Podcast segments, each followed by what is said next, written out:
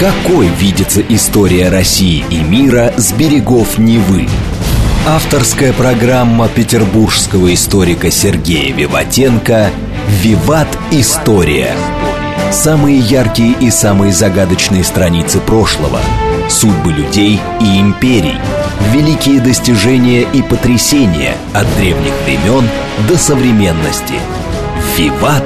История». Программа предназначена для лиц старше 16 лет. Здравствуйте! Вы слушаете «Радио говорит Москва». В эфире программа «Виват История». У микрофона Александра Ромашова. И в студии автор ведущей программы петербургский историк Сергей Виватенко. Здравствуй, Сергей! Здравствуйте, Саша! Здравствуйте, дорогие друзья! Я напомню, что в конце выпуска у нас по традиции историческая викторина, в которой мы разыгрываем книги от издательства «Вита Новая». Ну, а тема сегодняшней программы присоединение Западной Белоруссии и Западной Украины в 1939 году. Очень много вопросов на эту тему. Да, определенно, как это все происходило. Вот, мы пытаемся сегодня ответить. Давай начнем с терминов. Вообще, угу. откуда появились эти слова Западная Украина, Западная Белоруссия? Ну, да, давайте так, точное время возникновения терминов неизвестно. Появились они к осени 1920 года, и связаны они были с, э, с советско-польской войной. Другие связывают появление этого названия, ну, Западная Белоруссия, с созданием Коммунистической партии Западной Белоруссии в 23 году. Ну, была Коммунистическая партия из Западной Украины. Даже комсомол там у них был. Да. Понятие «Западная Белоруссия» использовалось и в межвоенный период в официальных партийных советских документах СССР и носило скорее политический характер. Ряд белорусских историков и в настоящее время продолжает определять ее границей территории 21-38 года – где действовала Коммунистическая партия Западной Беларуси. В советской историографии во время Второй мировой войны определение «Западная Белоруссия» было заменено термином «Западные области Белорусской ССР». Причиной появления термина являлись переговоры в Риге, ну и заключение договора между Польшей и Россией. В самом начале переговоров Йофе, руководитель советской делегации, предложил полякам совместно торжественно признать независимость Белоруссии и провести референдум в Галиции. Предложение было сделано в разгар боевых действий, когда польские войска углубились в Белоруссии, и поэтому оно было отвергнуто. Перемирие было заключено только в октябре. В отличие от преслутовских переговоров, на этот раз большевики не были заинтересованы в затягивании времени переговоров. Напротив, они стремились как можно скорее закрыть эту страницу, чтобы вернуться к решению других проблем, которых у них было с лихвой. Поэтому Ленин проинструктировал Йоффе о необходимости больших территориальных уступок для заключения мира. Для общественности Ленин придумал объяснение, что территориальные уступки Польши вызваны желанием продемонстрировать польским трудящимся благородство нашей советской политики – на февральском пленуме Московского совета рабочих депутатов Ленин заявил «Мы ни на минуту, ни на йоту своих военных сил не уменьшим и не ослабим, в то же время не, боя не боясь сделать несколько больших уступок по отношению к буржуазной Польше, лишь бы оторвать рабочих крестьян Польши от Антанты и доказать им, что рабоче-крестьянская власть национальной грязней не занимается». И 18 марта 21 года во дворце Черноголовых в Риге ну это в центре, было подписано мирное соглашение. С советской стороны подписи ставили Йофе, Яков Ганецкий, это представитель Иквиринг, представители Украины, Коцубинский и Леонид Оболянский, будущий советский полпред в Польше. С польской стороны в состав делегации присутствовал Леон Василевский, личный друг Пилсудского, Саша, и отец знаменитой советской писательницы, будущей трижды лауреата Сталинской премии Ванды Василевской. Да. Ну и по сценарию Ванды Василевски один из первых оскароносных фильмов был снят. Согласно договору, Гродненская губерния, Галиция и Западная Волынь отошли в состав Польши. Кроме того, советская страна обязалась передать все культурные и исторические ценности, а также военные трофеи, вывезенные из Польши с 1772 года.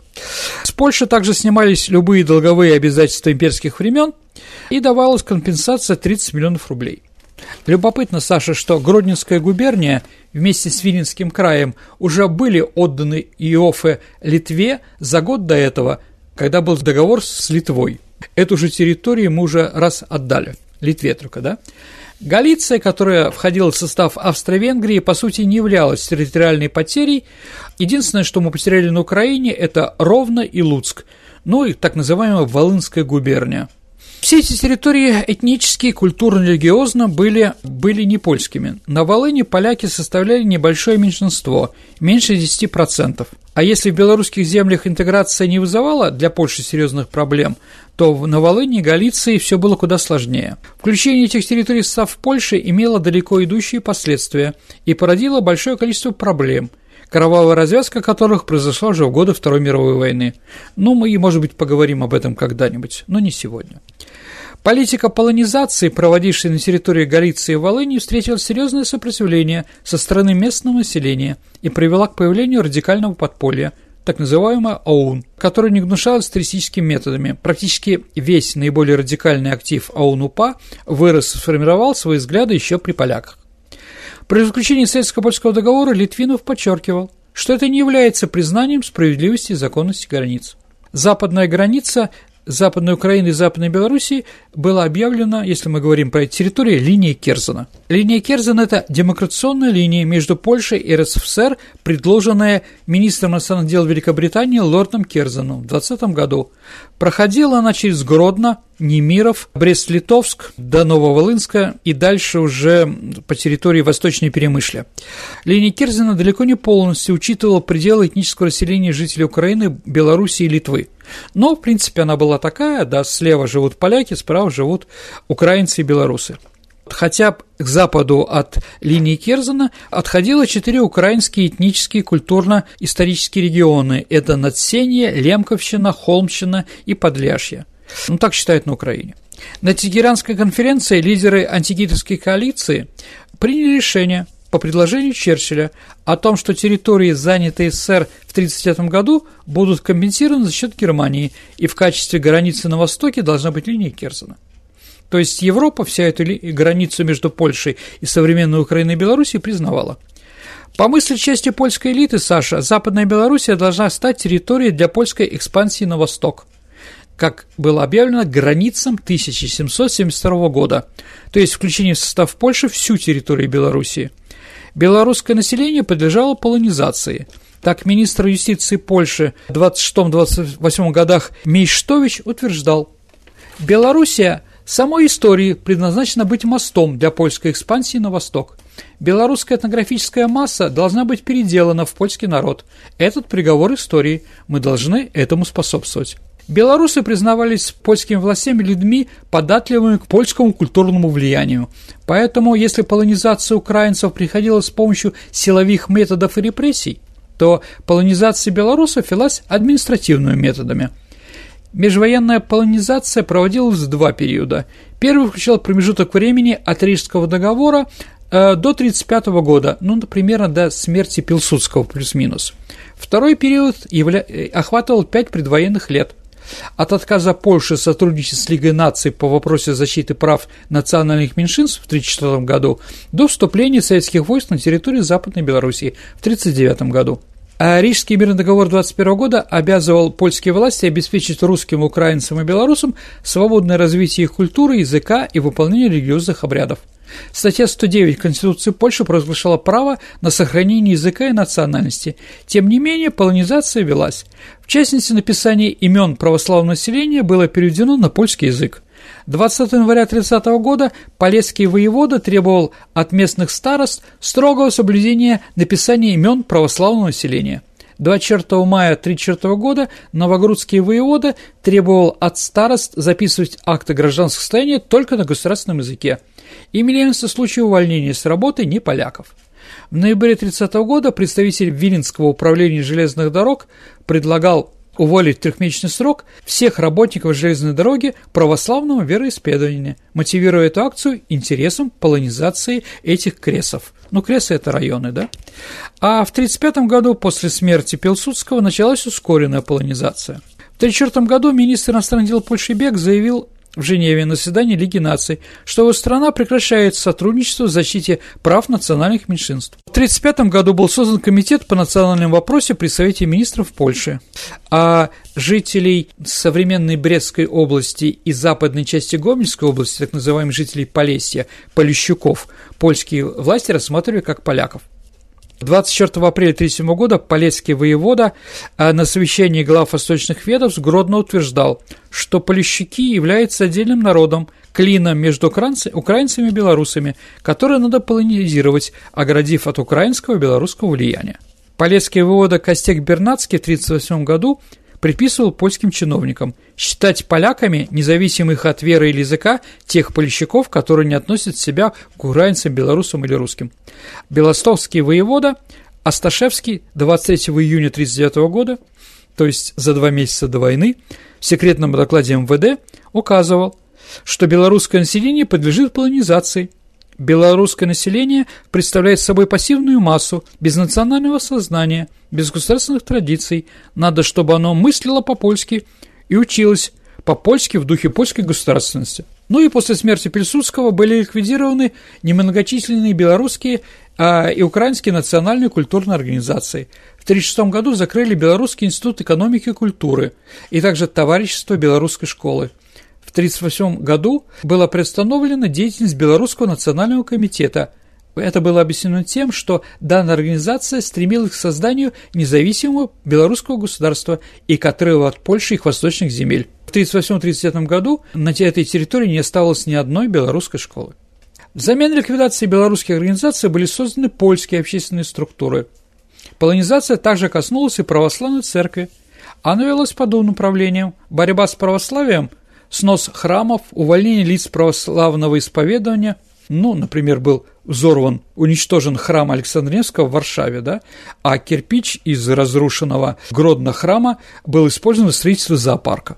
В 1938 году в соседней Западной Беларуси Люблинском воеводстве польские власти провели кампанию по сносу православных церквей. Комитет по национальному вопросу представителей министров Польши принял решение о превращении православной церкви в инструмент распространения польской культуры на восточных землях. А для этого были ликвидированы православные семинарии на территории Восточной Польши. Подготовка православного духовенства осуществлялась на факультете богословия Варшавского университета под контролем. Э, польскими властями на территории Западной Белоруссии в Березе-Картузском был открыт концентрационный лагерь, который функционировал до сентября 1939 года. А были проведены политические репрессии против членов просоветских левых партий, в том числе Белорусской крестьянской рабочей громады и Коммунистической партии Западной Белоруссии и Западной Украины. Польские воеводы отмечали, что полонизация белорусского населения идет медленно, а белорусский воевода Асташевский заявлял, сейчас можно еще белорусов ассимилировать, но в этом направлении у нас почти ничего не сделано. Или сделано очень мало. В Галичине, в Западной Украине, происходила пацификация. Это значит переселение польских осадников-колонистов и числа военных, которые получали на Волыне лучшие земли, а вызвало, конечно, недовольство местных крестьян. Еще до революции они страдали от сильного аграрного перенаселения, и им годы польской власти даже не позволяли покупать землю. Из-за этих политических практик отношения между поляками и украинцами оказались испорченными, и в ходы Второй мировой войны стали эпицентром кровавой драмы с массовыми этническими чистками. Ну и надо сказать, что Западная Белоруссия и Западная Украина – это территории, которые могли стать плацдармом для нападения СССР как герцогство Варшавское в 1812 году было сделано для Польши. В условиях назревающей мировой войны советское руководство в 1939-1940 годах стремилось отодвинуть государственную границу как можно дальше на запад, что понятно, увеличивая глубину собственной обороны и занимая стратегически более выгодные позиции. Для этого Советскому Союзу требовалось фактически пересмотреть границы, сложившиеся в регионе в результате поражения России в Первой мировой войне и советско-польской вооруженных конфликтах. Кроме того, учитывая тесное взаимодействие германских спецслужб с украинскими националистами, существовала опасность создания на территории Восточной Польши украинского какого-нибудь марионеточного государства подконтрольного Рейху и враждебного СССР. 3 сентября 1939 года Климент Ворошилов отдал приказ о повышении боевой готовности в округах, которые должны были принять участие в наступлении и в начале тайной мобилизации. 11 сентября, ну когда уже началась Вторая мировая война, белорусские и киевские особые военные округа получили приказы сформировать для действий на территории восточных регионов Польской Республики, соответственно, белорусские и украинские фронты. 14 сентября округа получили директивы Народного комиссара обороны Ворошилова и начальника штаба РКК маршала будущего Шапошникова о начале наступления против Польши. Этим документом определялась общая глубина и последовательность продвижения советских войск, взаимодействие между соединениями. Время начала операции было назначено на раннее утро 17 сентября. Но наше правительство и лично товарищ Сталин решили нанести удар, когда разведка сообщила, что 12 сентября на англо-французской конференции в городе Абвиль в Париже было решение не принимать наступательных операций, если такое наступление будет с нашей стороны. Посол СССР в Польше Николай Шаронов покинул территорию республики, кстати, вместе с военным атташе, бывшим маршалом танковых войск Рыбалка, под предлогом установления связи с Москвой. 15 сентября Берия издал приказ, уточняющий задачи оперативной группы НКВД, созданных 8 сентября. И 15 сентября штаб Белорусского фронта и штаб Украинского фронта издали приказ номер один – обязательно помогать белорусам и украинцам и польскому населению. Там было написано – Белорусский, украинский польский народ истекает кровью в войне, развязанной против Германии помещей капиталистической кликой правящей Польши. Рабочие крестьяне Беларуси, Украины и Польши поднялись на борьбу со своими извечными врагами, помещиками и капиталистами. Немецкая армия нанесла поражение основным силам польской армии. Второе. На рассвете 17 сентября армиями белорусского и украинских фронтов переходит наступление с задачей поддержать восставших рабочих и крестьян Белоруссии и Польши и не допустить завоевания Германии территории Западной Белоруссии и Западной Украины. Вечером 16 сентября войска, собравшиеся в приграничной полосе, получили секретную директиву Шапошникова номер 16634 от 14 сентября нанести удар на рассвете 17 числа. В воззвании, зачитанном солдатам, готовящимся к нападению на Польшу, было написано «Настало время освободить братские народы Западной Белоруссии и Западной Украины. Вот уже 20 лет сапог пилсудской милиции безнаказанно топчет родные нам земли белорусских украинских братьев – эти земли никогда не принадлежали полякам. Эти исконные белорусские и украинские земли были захвачены польскими генералами, в то время, когда Советская Республика оборонялась от многочисленных контрреволюционных сил, была еще недостаточно сильна. В Западной Беларуси и Западной Украине уже поднято красное знамя восстания. Сквозь грохот орудий мы слышим призыв наших братьев «Помогите, товарищи, у нас нет больше сил терметь гнет помещиков и генералов».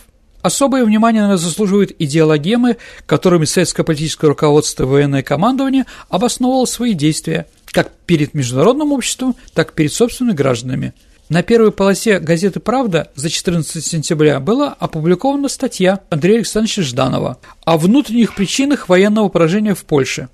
В качестве главной причины внутренней слабости называлось межнациональное отношение, дискриминация всех нетитульных наций, прежде всего украинцев и белорусов – игнорирование многонационального характера польского государства, отсутствие в нем уз дружбы и равенства между народами.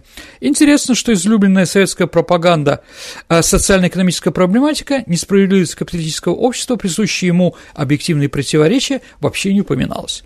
Официальный предлог до начала наступления содержался в дипломатической ноте, переданной 3 часа ночи 17 сентября заместителем наркома иностранных дел Потемкину послу Гжебовскому – в ней имелось сложное сообщение, конечно, о распаде польского государства, бегство польских правительства, необходимость защиты имущества и жизни проживающих на восточной польской территории украинцев и белорусов.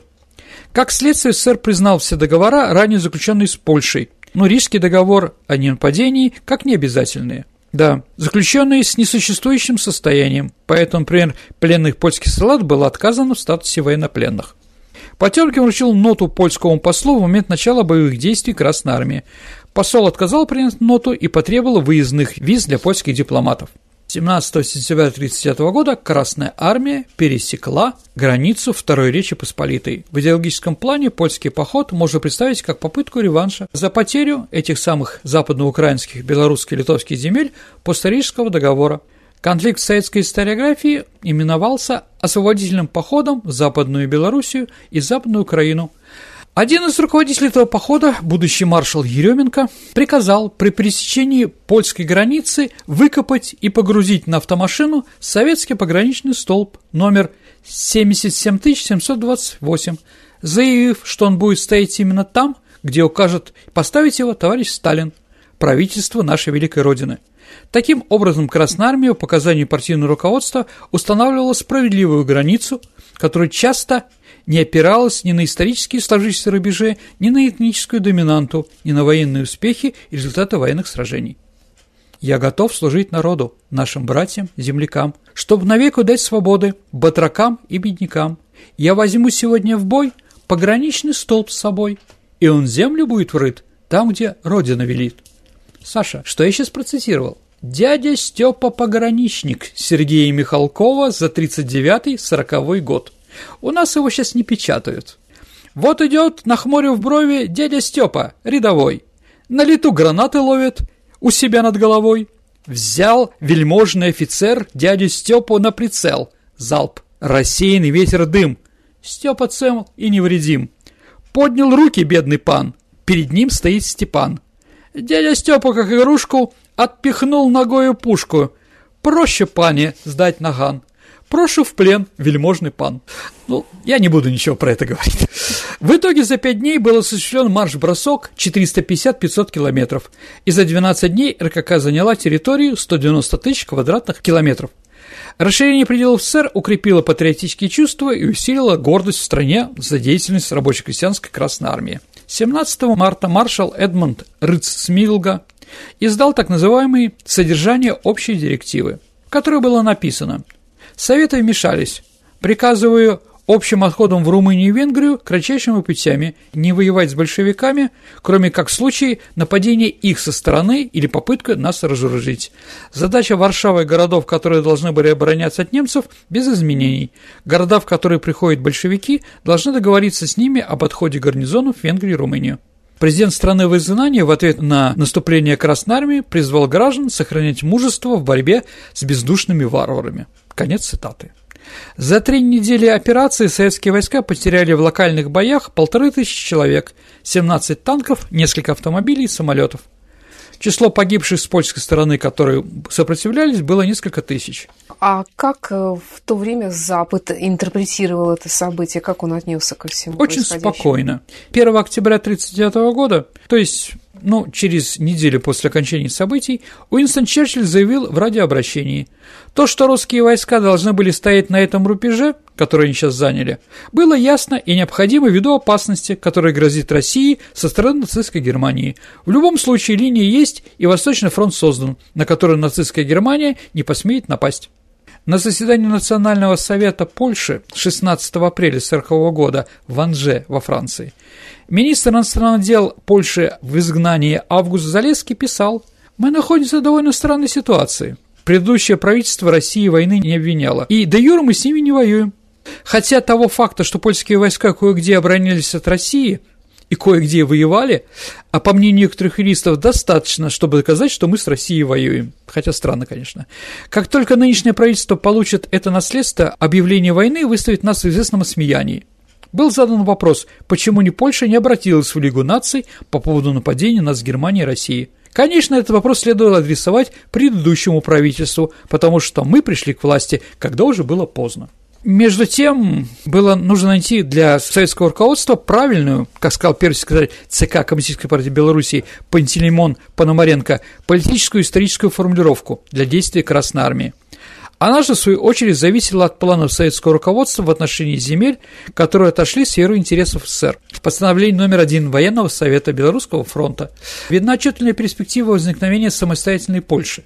Потому что, дорогие друзья, что делать с Польшей было непонятно. По пакту Молотова-Риббентропа и там договору о дружбе нам переходила территория Западной Украины, Западной Беларуси, к которой мы привыкли, плюс еще Люблинское воеводство, да, и нынешнее Белостокское, да, а это польские вещи, да, потому что было непонятно, что будет дальше. Не исключался вариант создания Польской Социалистической Республики.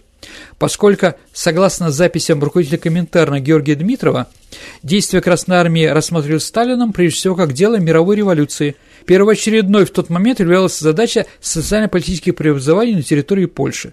То есть между СССР и Германией должно быть составлять буферное государство Польши. Поэтому постановление номер один да, была перспектива создания его. То есть предусматривалось присоединение к Белоруссии и Украины территории, жили белорусы Украины, а все остальное в польская организация. И было предложено организовать польское народное собрание. Но 20 сентября 1939 года посол Германии сэр Шелленбург сообщил в Берлин, Молотов дал мне понять, что наши договоренности разделить Польшу по линии Нарев-Висла-Сан предлагал немножко изменить. Люблинское воеводство предлагал Сталин дать немцам, а за это Советский Союз получил под влияние Литву. Сергей, я предлагаю прерваться на пару минут, послушать новости на радио «Говорит Москва», потом продолжим. Отлично, давайте узнаем новости. Какой видится история России и мира с берегов Невы? Авторская программа петербургского историка Сергея Виватенко «Виват. История». История. Вы слушаете «Радио говорит Москва». Продолжается программа «Виват История», в которой сегодня историк Сергей Виватенко рассказывает о событиях 1939 года, о присоединении к Советскому Союзу Западной Украины и Западной Белоруссии. Давайте вернемся в 1939 год.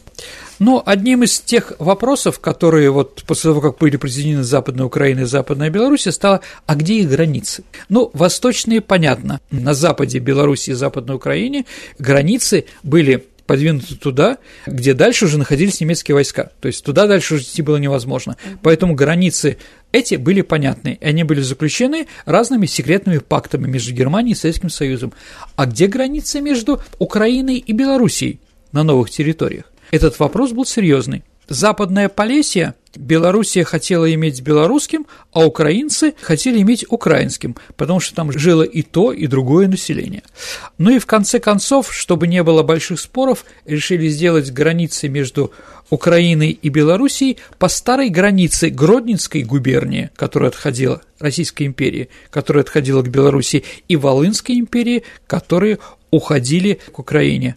Но когда через полтора года эти земли были захвачены, например, в районе э, такого населенного пункта Лунинец, да, или Лунинец, как он там правильно называется, да, то если в 1941 году, когда Советский Союз провел там перепись населения, что было понятно, то есть за несколько месяцев до начала войны, то там, оказывается, проживало только 16 украинцев.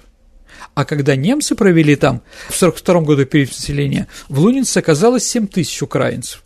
В общем, на самом деле вопрос такой спорный. И многие, возможно, были не те, ни другие, но как-то видели, где какие-то преференции и пытались а, получить. Во всяком случае, поляки переходили в белорусов спокойно, да, потому что к ним тогда меньше было и репрессивных вещей, и каких-то других. И 7 октября 1939 года были объявлены выборы в Советы Западной Украины и Западной Белоруссии. Началась избирательная кампания – как вспоминают очевидцы, например, Львов был завален советскими агитплакатами. На избирательных участках можно было привезти алкогольную продукцию, продукцию питания. Ну что, для нас это нормально, для Европы это немножко странно, да? Также продавали продукты питания, которых на рынке не было, и продавали задешево. Результаты выборов показали эффективность сталинского государства. По официальным данным, в Западной Украине в ней приняли участие 93%, а в Западной Белоруссии 96%. Кандидаты от партии набрали более 90% голосов избирателей. Однако в некоторых округах, в 11 на Украине и двух в Белоруссии, кандидаты оказались столь непопулярные, что набрали менее половины голосов, и там пришлось проводить повторные выборы – Депутаты были собраны 28, 22 октября 1939 года и 26-28 октября во Львове и 28-30 октября в Белостоке были открыты советы, да, местные органы. Во Львове митинг открыл профессор украинской философии Кирилл Стадницкий, а в Белостоке белорусский крестьянин Степан Струк – из 926 депутатов Народного собрания Западной Белоруссии 621 был белорус, 127 поляков, 72 еврея, 43 русских, 54 украинца и 10 представителей других национальностей. Народное собрание Западной Украины насчитывало 1482 депутата, из которых поляки составляли всего 3%. Оба органа поддерживали установление советской власти и направили официальные запросы в Верховный Совет, прося разрешения присоединиться к Беларуси и Украине. Также в это время советы были приняты о безвозмездной конфискации всей недвижимости помещиков, церквей и государственных чиновников. В том числе, как было написано, постройки и животные. Банки и крупные фабрики были национализированы.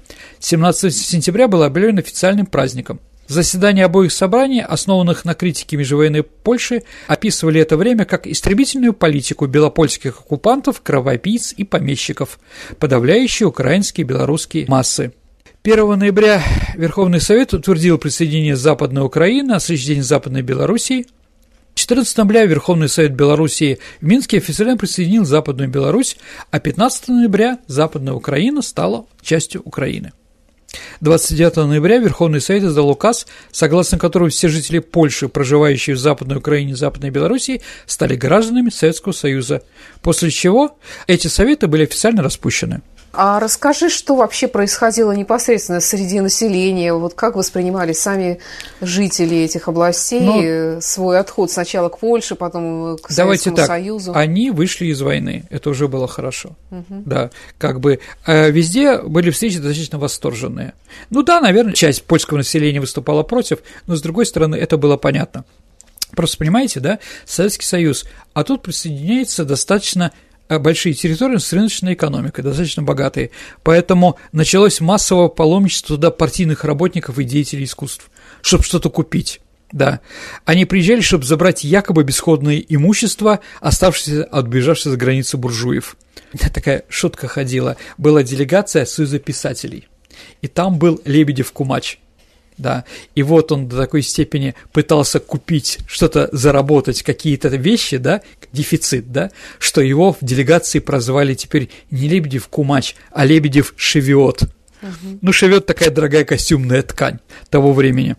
До 1941 года, несмотря на административное воссоединение, граница между восточной и западной частями Беларуси и Украины фактически сохранялась. Без специального разрешения туда не, не разрешали пересекать. Установление пропускной системы на старой границе способствовало традиционное недоверие к жителям Западной Белоруссии, стремление оградить их от реалий советской действительности, которая, возможно, там было не очень хорошая. С материальной точки зрения западная белорусская деревня жила в то время лучше и сохраняла традиционный крестьянский уклад.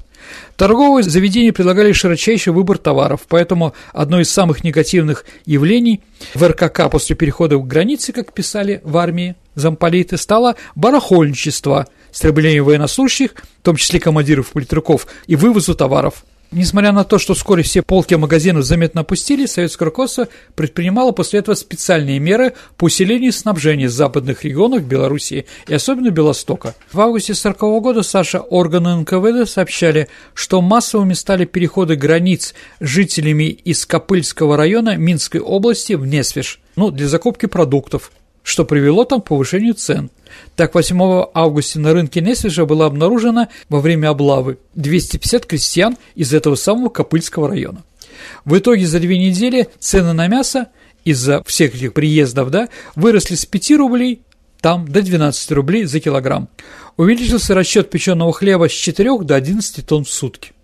Несмотря на четырехкратную разницу покупательной способности рубля по отношению к польскому злотому, валюты были уравнены советскими властями в сентябре 1939 года, что повлекло немедленное исчезновение с рынка всех товаров с массовыми покупками советскими солдатами и сокрытием остального продавцами, ну, потому что им не нужна была советская валюта. Все это привело к тому, что 12 декабря 1939 года злотый был официально изъят и в обращении заменен рублем. Были ликвидированы все банковские сбережения и отсутствие обмена валюты. Как следствие, польские злотые переходили тайно из Советского Союза на территорию, оккупированную Германией, для обмена где их обменивали так называемые мельники, немецкие оккупационные деньги, там изображена была мельница, да.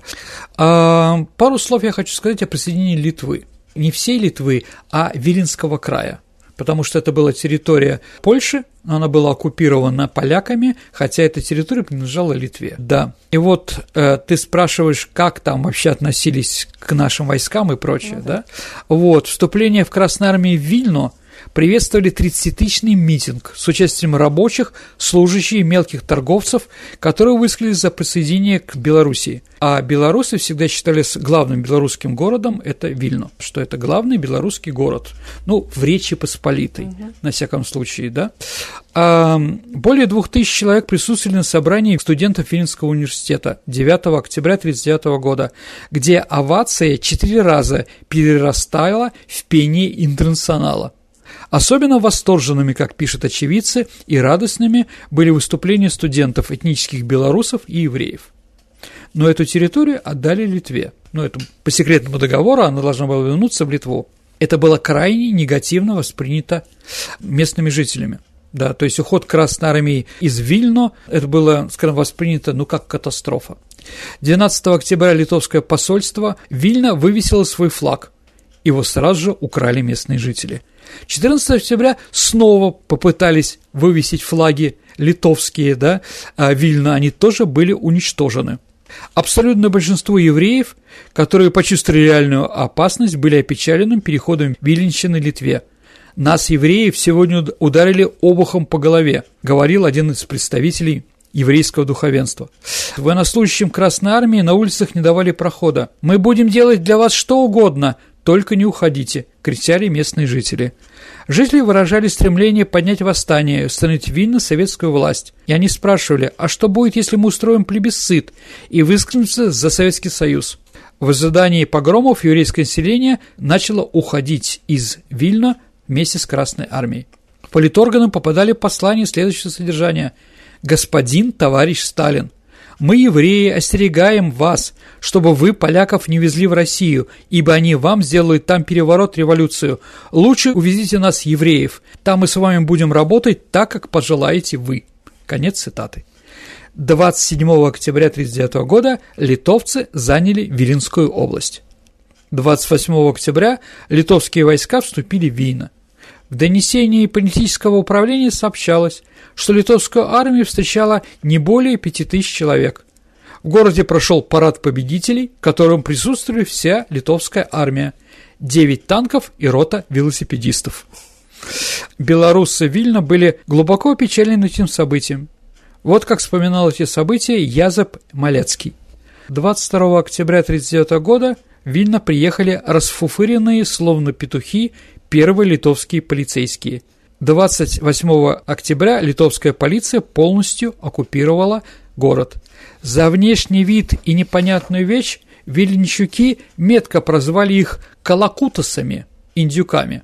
Сразу в Вильно единственным государственным языком был введен жемантийский или литовский язык. Теперь, как пишут местные жители, Вильно стала немой, потому что везде требовался переводчик – а литовцев всего было 5-6% из жителей.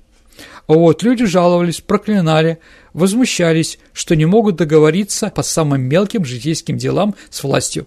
Переход территории к Литве спровоцировал многочисленные еврейские погромы. Евреев обменяли в спекуляции, ну и сотрудничали с русскими.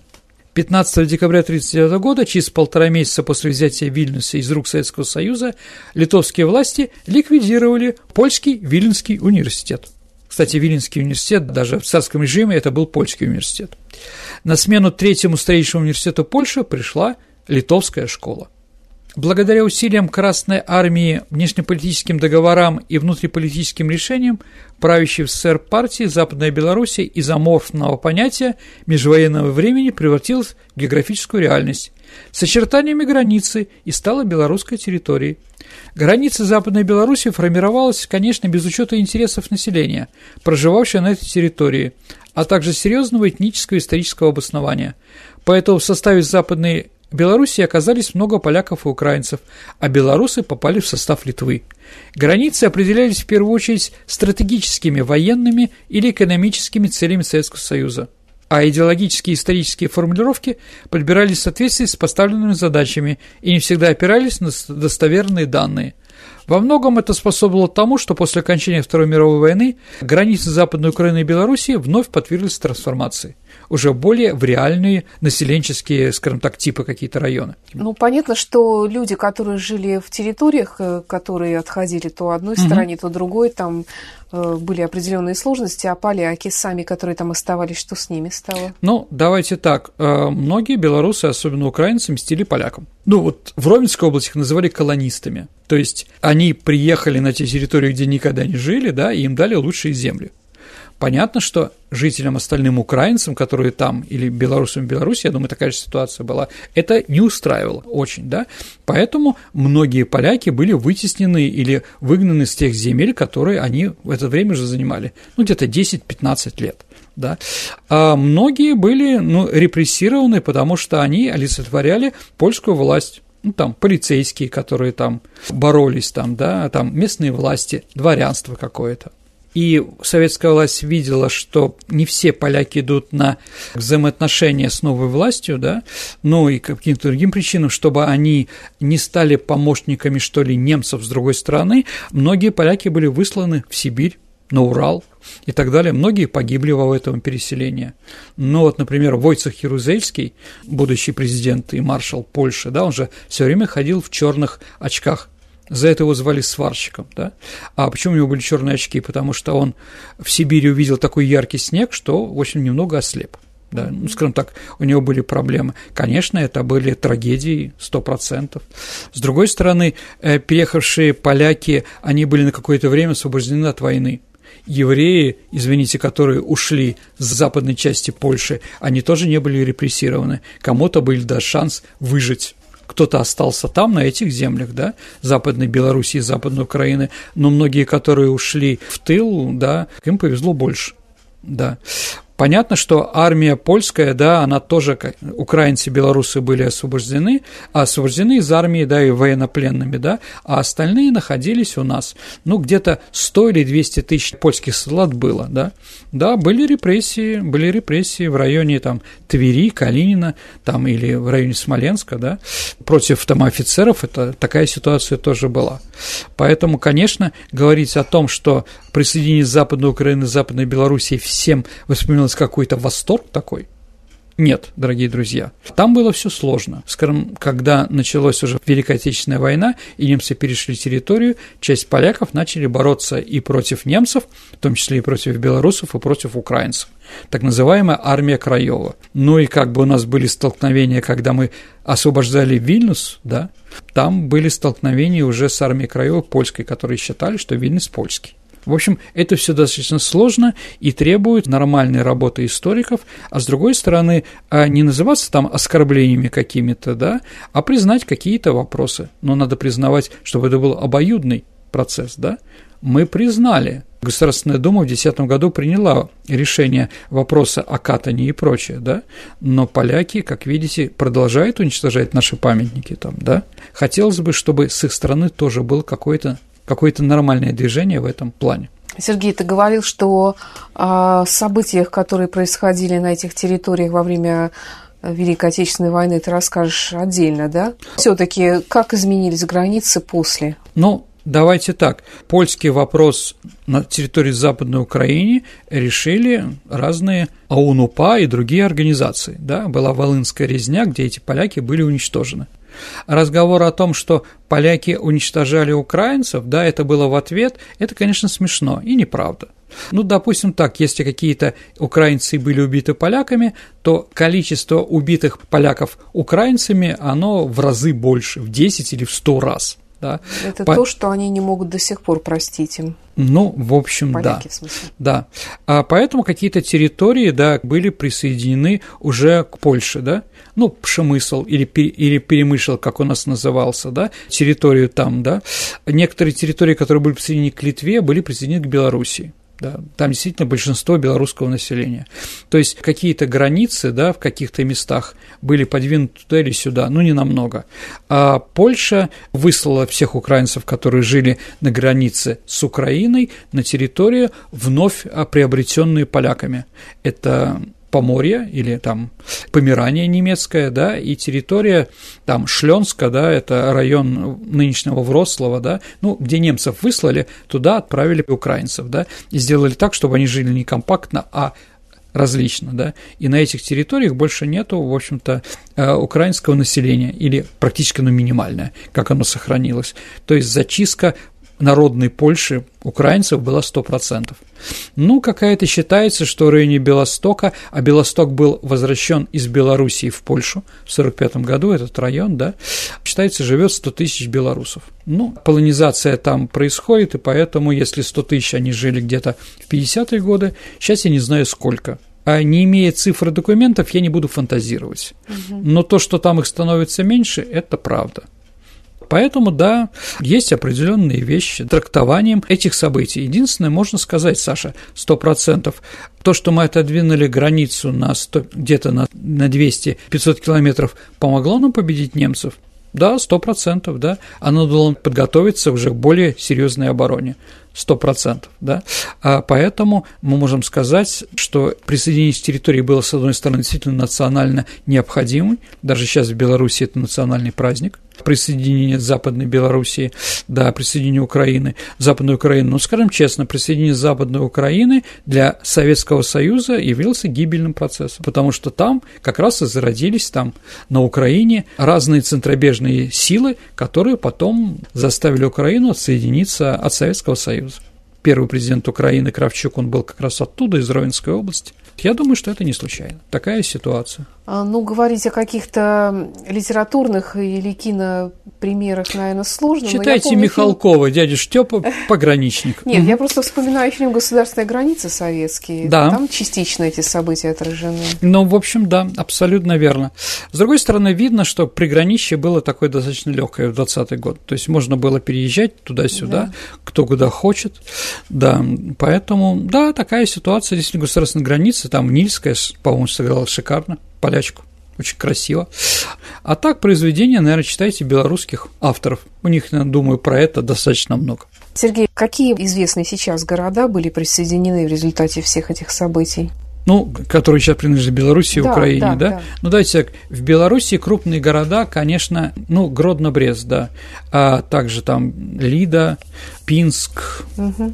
Волковыск, вот эти территории, да, ну, не сказал бы, что они очень большие, но, в принципе, почему нет? Ну, да? там очень, как мне кажется, как и на Украине, густонаселенные районы. Ну, не совсем, если мы говорим все-таки про Полесье, там все-таки очень много ну, да, да, болот, болот, лесов и так далее, партизанские такие там меньше. Угу. А на Украине там действительно крупные города. Ну, Львов тот же самый, да. Станислав или Ивано-Франковск, как сейчас называется, да, Тарнополь или Тернополь, как сейчас называется, да, Луцк и многие другие да, города, которых там много разных. На Украине, конечно, население было больше, чем белорусское. Но и надо сказать, что когда мы присоединили, вот была такая эйфория, а потом политическое руководство говорило, что оно было, солдаты не удумевали, зачем мы присоединили, вот мы поделили Польшу, да, немцы получили все крупные города, промышленные заводы, да, а мы получили болото, где люди нищие, как бы, да, и никакой промышленности не было, да, ну, в Сарнах, а в Сарнах, да, а был только один, одно предприятие, это делали табуретки. Это предприятие принадлежало семье Жириновских. Вольф Жириновский именно оттуда. Поэтому, да, были вопросы. Да, мы взяли на себя большие проблемы, потому что эти районы не были развиты. Ну, поляки их не развивали, тоже понятно, что в первую очередь они польские территории развивали, да. Крупные заводы, которые сейчас есть в Беларуси на тех территориях, они все были построены в советское время. Спасибо, Сергей, за очень интересный рассказ. И настало время нашей исторической викторины, в которой мы разыгрываем книги от издательства «Вита Нова». Э, давай вспомним вопрос прошлого выпуска, который у нас был посвящен французской истории.